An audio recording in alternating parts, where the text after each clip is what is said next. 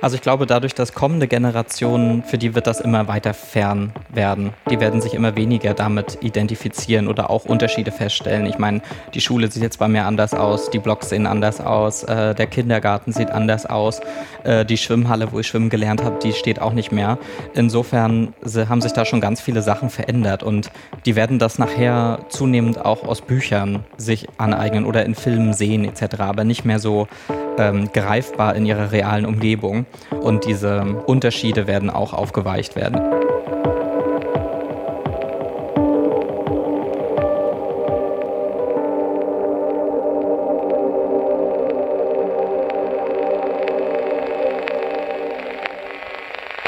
Herzlich willkommen zum Podcast Keine Jungpioniere. Hier spreche ich mit Menschen, die kurz vor oder nach der Wiedervereinigung geboren wurden, die also keine Jungpioniere mehr waren, über den Osten. Wie hat uns ein Land geprägt, das es gar nicht mehr gibt? Mein Name ist Lukas Görlach, ich bin freier Journalist, lebe in Dresden und heute geht es um ganz spezielle Überbleibsel aus der DDR. Etwas, das nicht abgerissen werden kann wie Architektur oder ersetzt werden kann wie Lehrpläne. Wir reden über Filme aus der DDR. Die haben auch in meiner Kindheit in den 90ern noch eine große Rolle gespielt. Vor allem die Märchenfilme, Schneewittchen zum Beispiel, das singende klingende Bäumchen, der kleine Muck, die man als Kind natürlich nicht kritisch geschaut hat. Was man heute tun sollte, nehmen wir allein die sogenannten Indianerfilme der DEFA. Würde mich wundern, wenn dort auch nur ein einziges Mitglied eines indigenen Volkes an der Produktion beteiligt war. Aber genau wegen solchen Fragen sind sie historische Quellen. Zeitdokumente, die man Jahrzehnte später anschauen kann, kritisch betrachten kann, die uns viel verraten über Geschichte. Allerdings nur, wenn sie jemand archiviert, digitalisiert, aufarbeitet.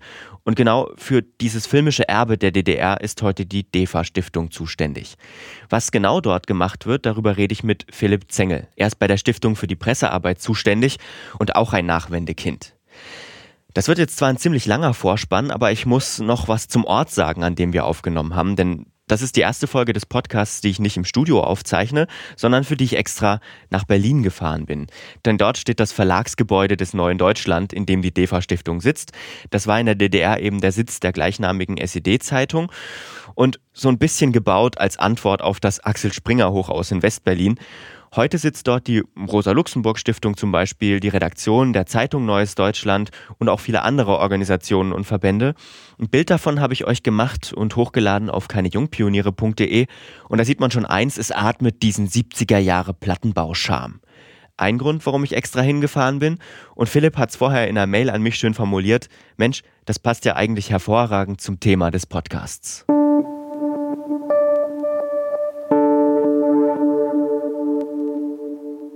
Erstmal hallo Philipp. Hallo.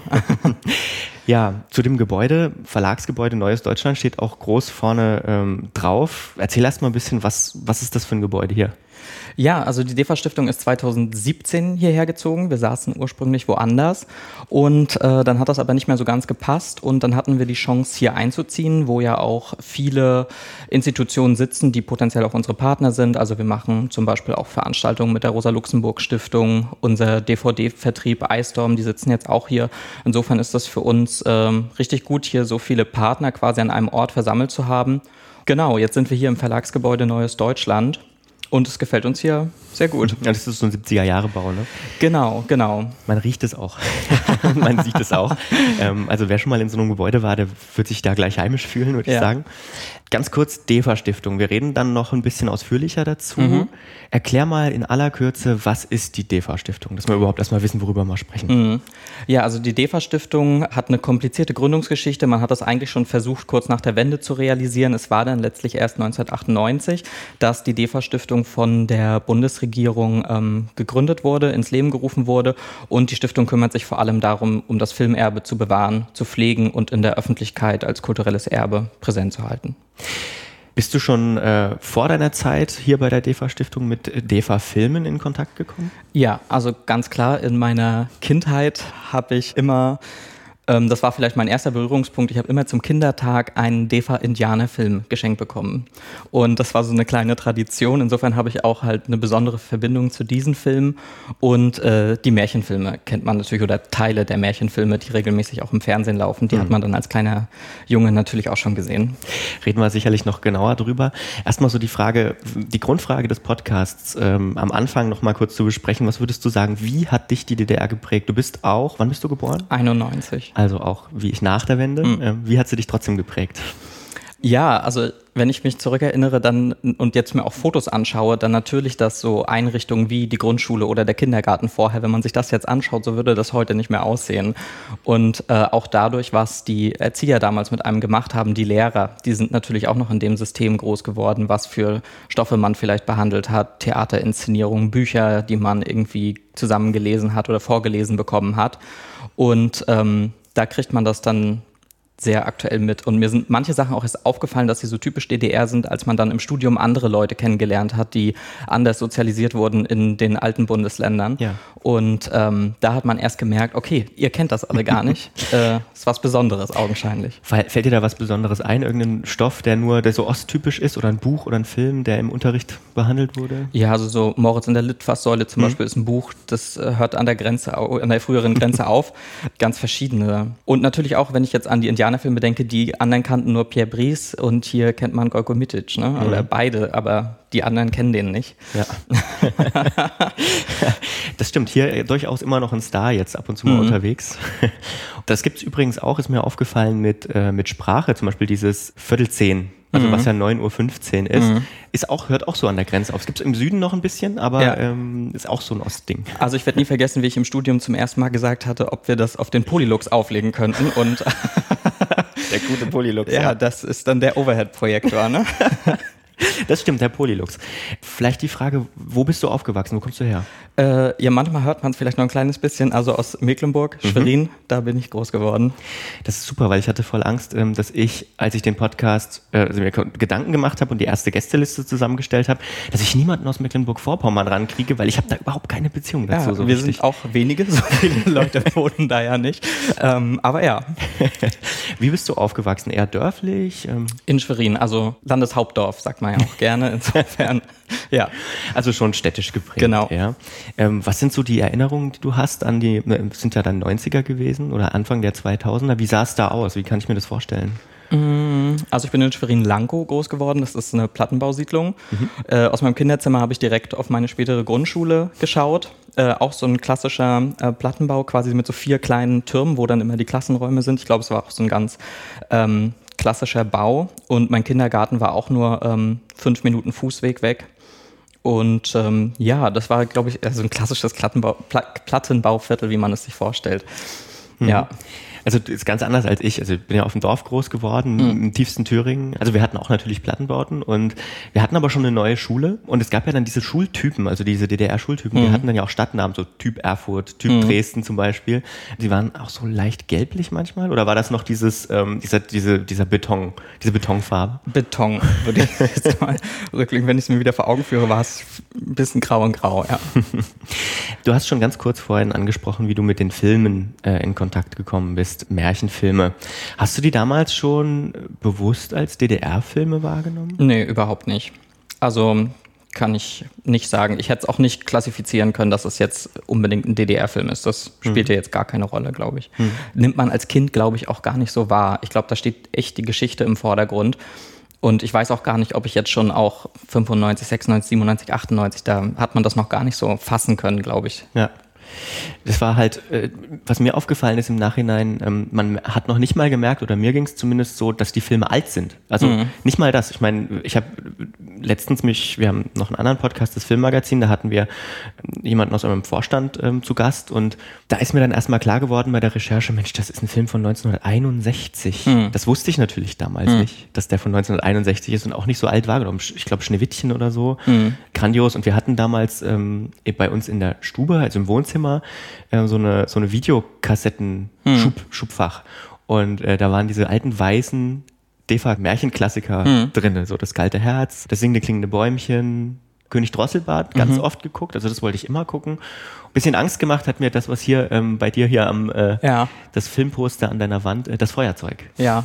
Wegen der Hunde. Ja. Also ich, die Älteren finde ich grundsätzlich auch ein bisschen gruselig. Auch das kalte Herz und so, die waren mhm. ja noch gar nicht auch primär für ein Kinderpublikum gemacht und so. Das hat man ja erst dann so ein bisschen später so für sich so herausgefunden, was so die Zielgruppe da sein soll. Mhm. Wie bist du dann äh, dazu gekommen, dich sozusagen professionell damit zu beschäftigen, also deinen Beruf zu haben? Weil, also ich habe öfter mit älteren KollegInnen beim MDR oder so gesprochen und bei denen ist es klar, die sind damit aufgewachsen, mhm. als die ins Kino gekommen sind. Wie kommst du zu DEFA? Ja, also ich habe in Erfurt dann meinen Bachelor studiert in Kommunikationswissenschaft und dann musste ich auch ein Praktikum machen und dann hatte ich irgendwie so das Gefühl, dass ich mich mit Film mehr befassen will und dann habe ich so geguckt, was gibt es für Institutionen etc., verschiedene Sachen so ein bisschen ausgelotet und dann habe ich mich auch hier beworben. Und dann wurde das Praktikum erst noch verlängert und dann habe ich neben dem Masterstudium weiter hier gearbeitet als studentischer Mitarbeiter. Und dann wurde mir ein Job angeboten und so kam irgendwie eins zum anderen dann jetzt über die letzten Jahre und man ist geblieben. Hm. Also war das so, dass sich das Interesse mit der Arbeit hier entwickelt hat auch? Ähm, ja, also ich bin mit dem Wissen hierher gegangen, okay, ich kenne die Indianerfilme, ich kenne ein paar Märchenfilme und vielleicht noch äh, drei, vier weitere Filme, aber ich war jetzt wahrlich kein Experte und wie viele Filme überhaupt bei der DEFA entstanden sind, also auch Animationsfilme, Dokumentarfilme etc., das habe ich erst äh, hier verstehen gelernt und was da alles so dahinter steht. Meine Frage, die, ich, die mir heute Morgen eingefallen ist, hast du alle DEFA-Filme gesehen und wenn ja, ist das Arbeitszeit? Also ich habe auf keinen Fall alle Filme gesehen, dann hätte ich mein Leben lang vielleicht auch noch nichts anderes gemacht jetzt in den letzten Jahren. Also es sind ja über 700 Spielfilme, über 900 Animationsfilme, über 2000 Dokumentarfilme. Äh, ich weiß nicht mal, ob unser Vorstandsvorsitzender wirklich jeden gesehen hat. Ich meine, der kommt wahrscheinlich nah ran, aber ob er jetzt jeden gesehen hat, wage ich auch zu bezweifeln. Also nein, aber ich versuche es äh, konsequent zu erweitern. Und das mache ich jetzt auch nicht nur hier, wenn ich hier sitze, sondern ich nehme mir dann auch immer mal einen Film nach Hause mit mhm. etc. Was wird jetzt vielleicht auch wichtig als Thema in nächster Zeit? Und dann schaue ich mir schon ein paar Filme, die dazu passen, an. Und ich sehe das dann auch weniger als Arbeitszeit, als auch ein bisschen das Interesse dahinter zu vervollständigen und so. Hm. Ja. Ich würde gerne nochmal über die DEFA sprechen, weil ich glaube, das ist was, was immer so mitschwingt. Also man kennt die Filme, mit denen man aufgewachsen ist, beziehungsweise vielleicht gibt ja hoffentlich auch ein paar Menschen, die ähm, im Westen sozialisiert worden sind, mhm. die die Filme vielleicht gar nicht kennen. Was macht die DEFA-Stiftung? Was sind Aufgabe, Ziele? Du hast schon kurz angesprochen. Ähm, wie muss ich mir dieses Unternehmen vorstellen? Mhm. Dies ist ein vielfältiges Aufgabenspektrum auf jeden Fall. Ich würde mal sagen, am wichtigsten ist es auf jeden Fall, äh, die Filme zu digitalisieren, zu digital restaurieren, weil damals wurde ja alles ähm, auf Film gedreht, auf Filmmaterial und dieses Material hat eine begrenzte Haltbarkeit. Und wenn wir heute noch wollen, dass die Filme in Fernsehanstalten laufen, im Kino gezeigt werden, etc., dann brauchen wir möglichst hochauflösendes Material, weil anderweitig wird uns das sonst gar nicht mehr abgenommen, etc. Und ähm, das ist halt der Weg, auch die Filme für die Zukunft sicher zu machen, sage ich mal, dass wir ähm, die in digitaler Form dann vorhaben, wenn das Material auch irgendwann nicht mehr existieren sollte. Und ähm, wir wollen ja auch, dass die Filme lebendig bleiben und nicht nur im Archiv sind. Und insofern ist diese Aufgabe, würde ich mal sagen, ganz voranschreitend. Dann machen wir zum Beispiel auch äh, Zeitzeugengespräche, damit wichtige Sachen, die äh, erlebt wurden von den Schauspielern, den Regisseuren und anderen Mitarbeitern der DEFA, nicht verloren gehen, dass die erhalten bleiben. Wir haben eine Schriftenreihe, dass Sachen publiziert werden, dass der wissenschaftliche Forschung, Forschungsstand quasi weitergeht. Also das sind so ein kleiner Einblick in das vielfältige Aufgabenspektrum. Ihr macht auch Rechte und Lizenzen, ne? Also ihr vergebt sie sozusagen oder wie kann ich mir das vorstellen? Genau, also wir sind Rechteinhaber der DEFA-Filme und wir haben dann ähm, ja, vertragliche Beziehungen, zum Beispiel zu iStorm, die sich dann darum kümmern, dass die Filme auf DVD erscheinen, auf Streaming-Plattformen präsent sind, etc. Und die Kinemathek äh, macht den ähm, Kinoverleih. Wo sind diese ganzen Filmrollen? Die, also hier lagern sie offensichtlich. Im, Bundesarchiv. Im Bundesarchiv. Da lagert nach Möglichkeit auch das Original negativ, von dem dann auch, dem Ursprungsmaterial, von dem dann auch im bestmöglichen Fall die Digitalisierung gemacht wird. Hm das ist ja auch tatsächlich, diese Filme oder manche Filme sind vor allem bei Menschen, die in der DDR aufgewachsen sind, sehr beliebt. Also das mhm. merkt man immer so, wenn man Einschaltquoten von mhm. Märchenfilmen an, anguckt. Mhm. Das ist nachvollziehbar. Haben wir das vielleicht auch einfach so übernommen? Also sind die bei uns genauso? Habt ihr irgendwie Zahlen, äh, die, die so nach dem Alter strukturieren? Wo sind die DEFA-Filme besonders beliebt? Ja, also unser, ich glaube mal, das Kernpublikum äh, ist immer auch in der DDR sozialisiert worden, hat die Filme früher erlebt und die Filme sind so beliebt bei diesem Publikum auch, weil sie Emotionen wecken, glaube ich, Erinnerungen an früher. Auch grundsätzlich der Film selbst, aber auch natürlich geben gerade die ganzen Gegenwartsfilme auch einen Einblick in die DDR, wie man ihn heute nicht mehr so erleben kann, durch das Interieur, wie dann so eine Wohnung eingerichtet ist und so. Und ich glaube, dass das an diesen Stellen immer sehr viele Erinnerungen weckt und dass das einfach schön ist, sich dann auch an diese Sachen zu erinnern. Mhm. Und natürlich auch als Zeitdokument, glaube ich, oder? Ja. Also, dass man, dass man dann aus geschichtswissenschaftlicher Perspektive daran geht und sagt, okay, das war ja interessant. Auch wenn es natürlich jetzt keine Primärquelle vielleicht ist. Genau. Und ich glaube, für jüngere Leute ist dann interessant, halt diesen Einblick erstmal zu bekommen. Hm. Okay, also gerade auch für unsere Generation, wie war das für unsere Eltern? Wie sah es damals aus oder so? Deswegen finde ich zum Beispiel auch immer spannend, wenn irgendwo meine Heimatstadt zu sehen ist. Ja. Da ist es sofort ein Zugang zu einem Film für mich, wenn ich sehe, okay, die Straße, wow, wie sah das hier aus und so. Hm. Ja. ja, ist ein wahnsinniger Vergleich immer, wenn man sich das alte Material anschaut. Mhm. Also allein, wenn man hier bei euch vorläuft, hier ist ja noch einiges, aber ist mal, die Häuser sind bunter geworden, mhm. glaube ich, haben jetzt eine Dämmung bekommen. Mhm. Wie ist das so für dich, wenn du diese Filme siehst? Ähm, siehst du die dann mit so einem, also mit so einer wissenschaftlichen Brille oder, oder kannst du dich auch, kannst du da auch eintauchen und einfach mal die Geschichte genießen, sage ich mal? Ja, also mich spricht ein Film vor allem dann auch über die Geschichte an. Wenn mich der Konflikt, der da thematisiert wird, interessiert, dann nimmt mich auch der Film mit. Mhm. So würde ich es mal ganz allgemein sagen. Also ja, also ich glaube, die Filme können auch heutzutage noch begeistern. Ich meine, es ist natürlich jetzt kein Hollywood-Film, kein Blockbuster. Die Filme sind ja ganz anders erzählt, sehr viel ruhiger, es sind lange Einstellungen und so.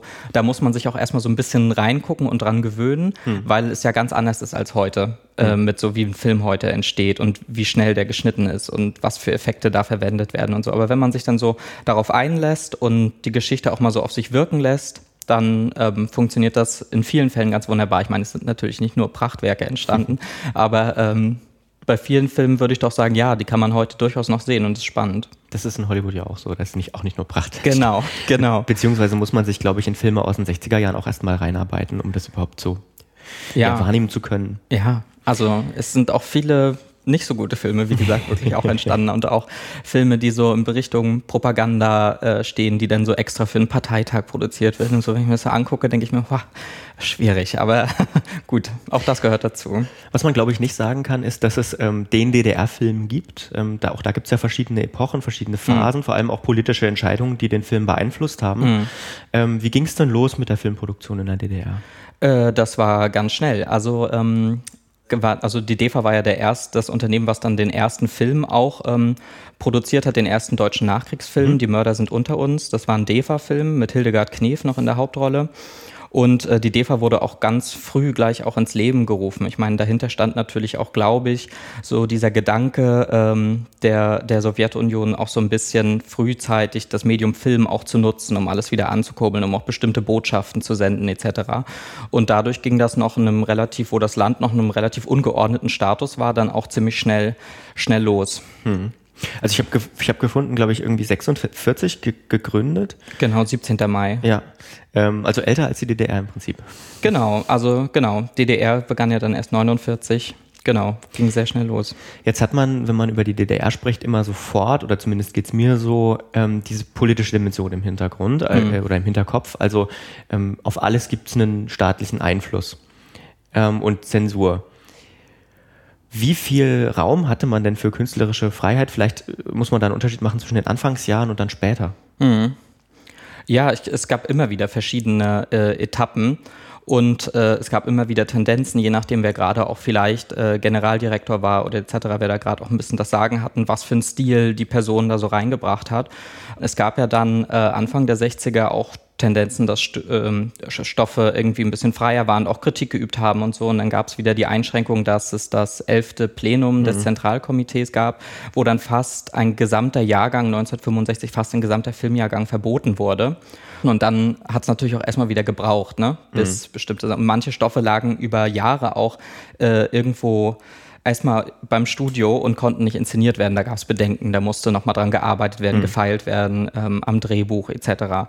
Und ähm, das war nicht immer ganz einfach. Und viele Filmemacher sind natürlich dadurch auch dann beschränkt worden und waren dann auch teilweise eingeschränkt in ihren Möglichkeiten. Und natürlich ist man auch nicht glücklich, wenn einer seiner Filme verboten wird oder stark nochmal beschnitten wird, Szenen rauskommen etc. Oder wenn er gar nicht veröffentlicht, also wie zum Beispiel Spur der Steine, glaube ich, mhm. gehört ja, ist ja nur in ein paar Kinos gelaufen und dann sofort kassiert genau. worden. Carla, das Kaninchen bin ich, mhm. Berlin um die Ecke, das war dieser ganze Jahrgang. Ja. Wahnsinn. Ähm, jetzt aber aus, aus schaffender Perspektive, als jemand, der selber irgendwie Sachen veröffentlicht und produziert, ich kann mir das überhaupt nicht vorstellen. Mhm. Also ich meine, Podcaster sowieso, pff, mach mal. Mhm. Ähm, und dann, dann veröffentlicht man was und da guckt am Ende nicht nochmal jemand drüber. Mhm. Und dann, ich wüsste nicht, was man, wenn man Jahre, ich meine, so ein Film ist ja nicht einfach nur so eine 10-Minuten-Geschichte, sondern so ein mhm. Film dauert Jahre der Produktion und dann wird das einfach kassiert. Das mhm. ist kurios, kann ich mir überhaupt nicht vorstellen. Ja. Damals hat man ja auch noch viel länger Zeit dann beim Dreh ja auch mit dem Film verbracht. Das ist ja, ja. auch was ganz Besonderes. Ich meine, heute, wie lange dreht man so einen Film? 20 mhm. Tage vielleicht. Die haben zum Teil 60, 70 Tage gedreht. Ne? Dann hat man vielleicht auch nochmal auch einen ganz anderen Bezug dazu, weil das ja noch viel länger auch war, diese Phase des Drehs etc. Ne? Und wenn dann rückwirkend da nochmal auch was dran verändert wird, dann stelle ich mir das jetzt, wenn ich mich in die Situation des Filmemachers so reinversetze und das so sein Herzstück auch so ein bisschen ja dann ist, äh, als ganz schwierig formen. Ja. Was würdest du sagen, was kann man heute aus dieser Geschichte lernen oder ähm, aus der Geschichte der DEFA vielleicht insgesamt? Ja, also ich glaube, lernen kann man zum Beispiel einmal das ähm, also wenn ich das Unternehmen selbst betrachte, dann ist es, glaube ich, so eine größere Art Familie auch gewesen, weil die Leute waren ja alle fest angestellt. Ich glaube, es haben immer über 2000 Leute am Spielfilmstudio gearbeitet. Dadurch wächst natürlich so ein Team auch zusammen. Es, äh, man kann sich auf Erfahrungswerte berufen, man kann sich gegeneinander, gegenseitig untereinander vernetzen und dadurch unterscheidet es sich, glaube ich, ganz anders dieses Studiosystem, wie heute zum Beispiel ein Film hm. produziert wird hier in Deutschland oder so. Insofern kann man vielleicht davon auch Vorteile schöpfen, wie es damals so funktioniert hat, wie man sich gegeneinander gegenseitig vernetzt hat etc. Und jetzt, was man heute so über die Filme lernen kann, das kommt, glaube ich, auch immer ein bisschen auf den jeweiligen Film selbst an. Ich glaube, das kann man gar nicht so pauschal beantworten. Ähm, aber natürlich lernt man was über äh, das Land von damals, über äh, wie man Sachen gesagt hat, wie die Leute sich verhalten haben, wie es aussieht, etc. Dadurch entwickelt man Verständnis für bestimmte Sachen. Hm. Das hat, äh, was denkst du, in welcher Dimension uns das geprägt hat? Wir haben schon darüber gesprochen, dass wir das so als Kinder, so die Märchenfilme, vor allem die Indianerfilme, das war jetzt bei mir nicht so, ich weiß gar nicht warum. Hm. Ähm, wahrscheinlich, weil meine Eltern nicht so äh, die, die Indianerfilm-Fans waren. Ähm, ähm, was meinst du, hat das mit, mit uns gemacht? Hat sich dadurch irgendwas verändert bei uns oder haben wir da irgendeinen besonderen Bezug bekommen? Sichtweise? Ja, so weit würde ich, glaube ich, nicht gehen. Also mhm. gerade weil ich es in diesem Kontext ja auch nicht gesehen habe als Kind, wenn ich schaue. Das sind für mich dann ganz normale Filme gewesen. Ich schaue das einfach und ich finde die Geschichte toll, ich finde das interessant und ich identifiziere mich dann damit und ich habe dann auch einfach alles zu Indianern geschaut. Ne? Ich habe mhm. auch genauso dann die Winnetou-Filme gesehen und ich habe da keine Grenze aufgemacht und habe einfach gedacht, okay, ist halt ein anderer Darsteller. Ja. Aber das alles, was dahinter steht, aus welchem Land das kommt, also das hat mich ja überhaupt nicht interessiert. Die waren ja auch hochkarätig produziert, muss man sagen. Die, ja. Die, die, die DEFA-Filme. Wenn wenn wir nochmal ins Heute gehen, ähm, ich würde nochmal die Frage vom Anfang stellen, nachdem wir ein bisschen drüber geredet haben. Was meinst du, was hat das mit unserer Generation gemacht, in dieser Nachwendezeit aufzuwachsen? Also ich bin davon unberührt geblieben, würde ich sagen. Also es hat in meiner Kindheit keine Rolle gespielt, ob das jetzt früher äh, DDR war. Und das erste Mal, dass ich auch so ein klassisches gehört habe, okay, du kommst aus Ostdeutschland, das war dann erst im Studium, als mhm. man aus dieser Situation herauskam, wo man eh immer unter den Leuten war, die auch aus Schwerin kommen etc. Und äh, vorher habe ich auch immer mich mehr so ähm, norddeutsch gesehen, weil es ist ja auch Norddeutschland. Und dann ist einem das erst so bewusst geworden, nee, tatsächlich spielt das noch irgendwo auch eine Rolle, weil man andere Sachen hat oder so. Ich habe Finn, glaube ich, eingangs auch, das ist mir jetzt noch eingefallen, den Kindertag erwähnt, den kennt ja, ja. auch niemand dann in, in, den alten Bundesländern. Und ähm, dann habe ich erst so ein kleines bisschen auch so die äh, Mentalität entwickelt, so auch zu sagen, hier das auch mal so mm, mit Stolz dann auch zu leben. Und hier, ja, wir hatten auch das und so. Und dann entwickelt man erst so ein bisschen so äh, diesen Gedanken und so und dass auch nicht immer alles schlecht war etc., ohne jetzt in irgendeine Nostalgie zu fallen oder so und dass es nicht immer alles so einen klaren Stempel bekommt oder mhm. so. So ging es mir auch, also dass ich im Studium tatsächlich das erste Mal Menschen kennengelernt habe, die dann, den guten Freund, den ich relativ am Anfang kennengelernt habe, der aus, aus Darmstadt kommt, mhm. was für mich teilweise die Städtenamen sind für mich einfach nur Namen. Mhm. Wie das, glaube ich, für viele Leute, die aus dem Westen kommen, auch im Osten einfach nur Namen sind. Natürlich wieder rückblickend wahrgenommen, aber solche Sachen wie zum Beispiel, dass es viele ABMler gab. Gab es das bei euch Arbeitsbeschaffungsmaßnahmen? Leute, die irgendwie arbeitslos geworden sind nach der Wende und dann bei uns zumindest in der Gemeinde irgendwie den Rasen gemäht haben und so ein Zeug. Das ist mir alles dann erst später aufgefallen. Mhm. Oder bei uns gab es neben der Grundschule so ein Lehrlingswohnheim ähm, so ein Pla Plattenbau. Wie gesagt, die Grundschule war ein neuer Anbau und daneben mhm. so ein Lehrlingswohnheim. Das war so, das roch so wie hier. Mhm. Deswegen ist mir dieser Geruch so, so, so, so ähm, klar geblieben. Ist dann auch irgendwann abgerissen worden.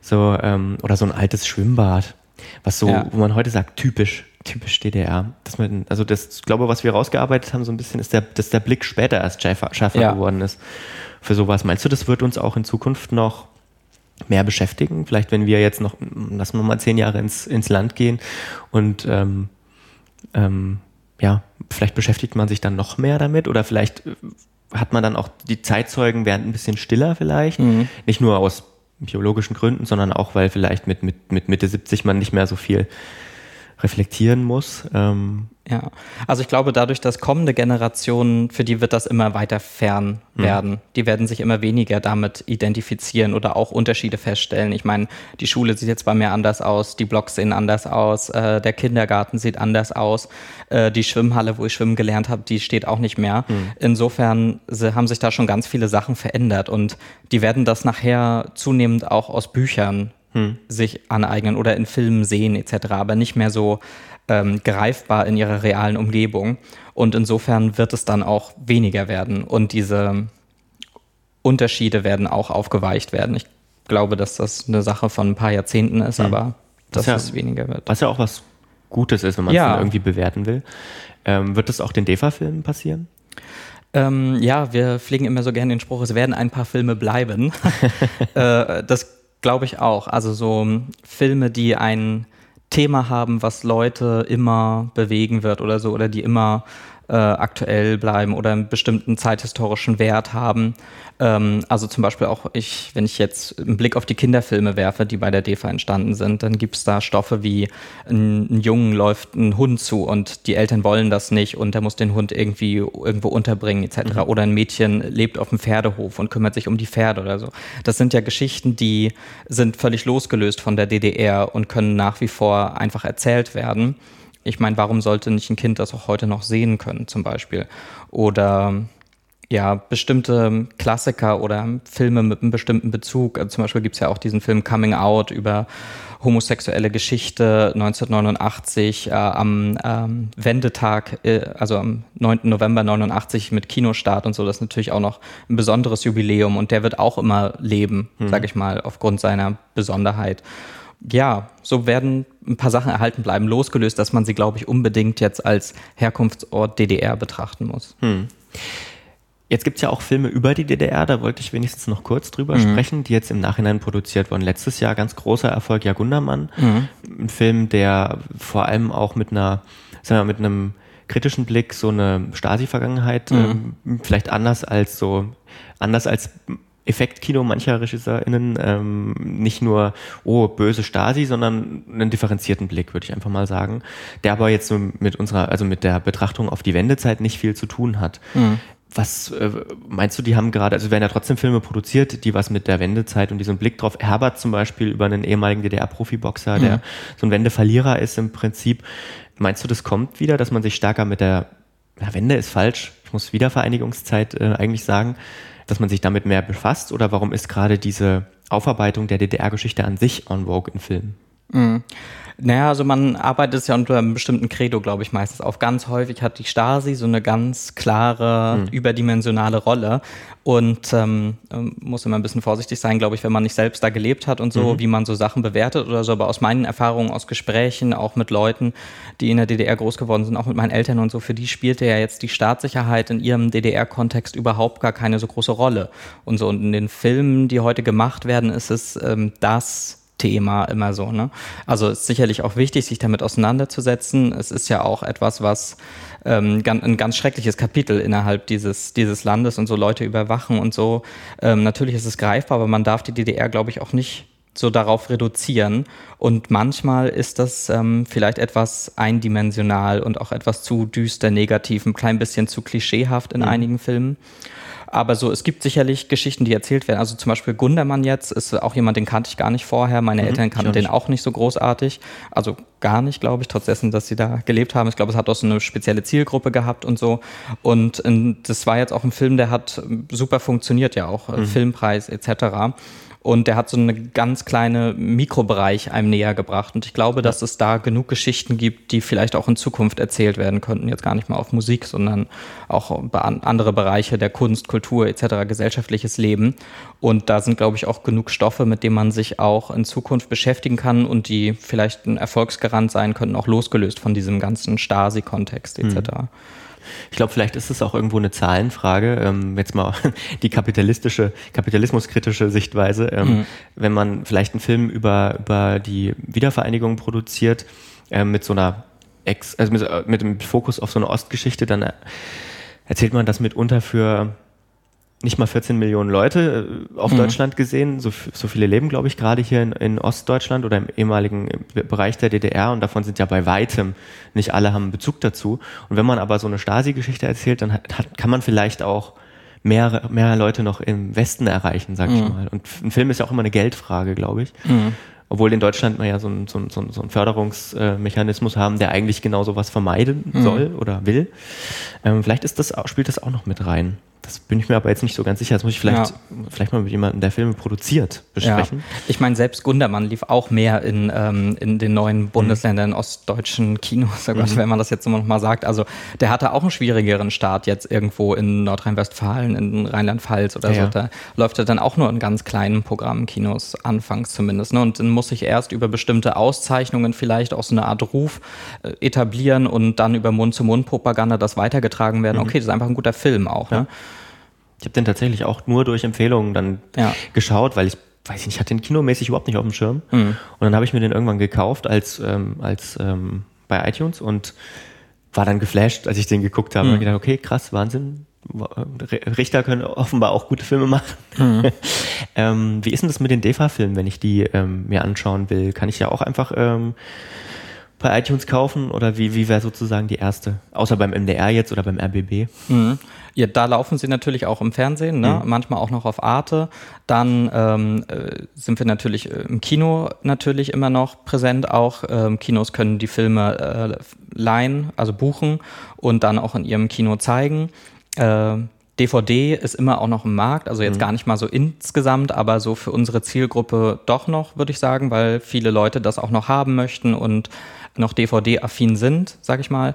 Und ansonsten ist natürlich auch die Zukunft, äh, die Filme auf Streaming-Plattformen zu etablieren etc. Also tut man natürlich zum einen bei den großen Anbietern und so, wenn sie Interesse an Filmen haben, aber zum Beispiel, weil wir auch wissen, dass es so eine Tendenz gibt, dass man auch bestimmte Filme auch mal kostenfrei gucken möchte, gibt es mhm. zum Beispiel auch die Filmwelt auf YouTube von mhm. iStorm, wo man auch Filme ganz umsonst anschauen kann, ausgewählte Filme. Verlinke ich natürlich in den Show Notes. Ähm, sehr cool.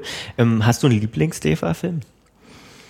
Mm, so einen ganz klar herausstechenden Film. Also für mich bleibt immer so ein kleines bisschen insgeheim natürlich die Indianerfilme das Größte, weil ich die von früher kenne und da gibt's, auch da gibt es Qualitätsunterschiede. Aber das sind schon ähm, Lieblingsfilme. Ich mag auch ähm, Solo Sani ist ein toller Film. Den finde ich auch klasse mit der, mit der Sängerin in, in Berlin und so. Da kriegt man so ein ähm, bisschen Gefühl für die Stadt in den 80er Jahren. Und ich bin auch ein ganz großer Fan, das habe ich jetzt erst erlernt von den Dokumentarfilmen, mhm. insbesondere wenn bestimmte Orte und Personen, interessante Personen auch im Mittelpunkt stehen, die da vorgestellt werden, wie haben die in der DDR gelebt etc. Äh, da kann ich jetzt auch gar nicht mal so einen herausgreifen. Winter AD ist ein ganz toller Dokumentarfilm ähm, aus der Wendezeit mit so verschiedenen Frauenporträts, finde ich ganz super äh, Berlin-Prenzlauer Berg, so ein Porträt über den Stadtteil und so. Also ich bin ein großer Fan geworden dieser Dokumentarfilme. ähm, welche Filme würdest du, vielleicht, weiß ich, drei DEFA-Filme, welche würdest du zum Einstieg empfehlen, wenn ich jetzt sage, ich will mich mehr mit dem filmischen Erbe der DDR beschäftigen? Mhm. Also ganz super finde ich noch die Architekten, den würde ich empfehlen, das ist aus dem Wendejahr. Mhm. Ähm, Da geht es um einen Architekten, der so an die Grenzen des sozialistischen Systems so ein bisschen stößt, der so sein Projekt verwirklichen kann, aber immer wieder daran gehindert wird und neue Barrieren quasi äh, aufgedrückt bekommt dann würde ich auf jeden Fall einen der so antifaschistischen Filme wählen, der sich so auch mit der Geschichte auseinandersetzt, mit dem Zweiten Weltkrieg. Da ist eine ganze Reihe an Filmen mhm. entstanden. Ich war 19, zum Beispiel Die Abenteuer des Werner Holt, die so ein Gefühl auch vermitteln, wie hat man da auch mit diesem Genre sich beschäftigt weil es so was Einmaliges ist, dass es so eine ganze Bandbreite an Kinderfilmen gibt, würde ich auch, wenn ich einen ganz jungen Zuschauer hätte, auch einen Kinderfilm empfehlen, zum Beispiel Moritz in der Litfaßsäule, das mhm. Schulgespenst oder so, weil das ist was Einmaliges, dass es so eine Bandbreite und Vielfalt an Kinderfilmen gibt, weil da hat man dem in einem in, im Westen gar nicht so die Chancen eingeräumt, weil dann aus wirtschaftlicher Sicht geguckt wird, okay, äh, das nicht, äh, weil es spielt nicht genug ein und so. Und ja. da waren die Filmemacher dann doch hier freier, unabhängig dieser wirtschaftlichen Zwänge. Und dadurch sind ganz, ganz viele schöne Filme für Kinder entstanden. Und ich glaube, dass das auch Kinder, die heute neun oder zehn Jahre alt sind, losgelöst von jeglichem Kontext, einfach von der Geschichte her äh, noch begeistert. Philipp, ich danke dir äh, für das Gespräch. Ja, vielen Dank.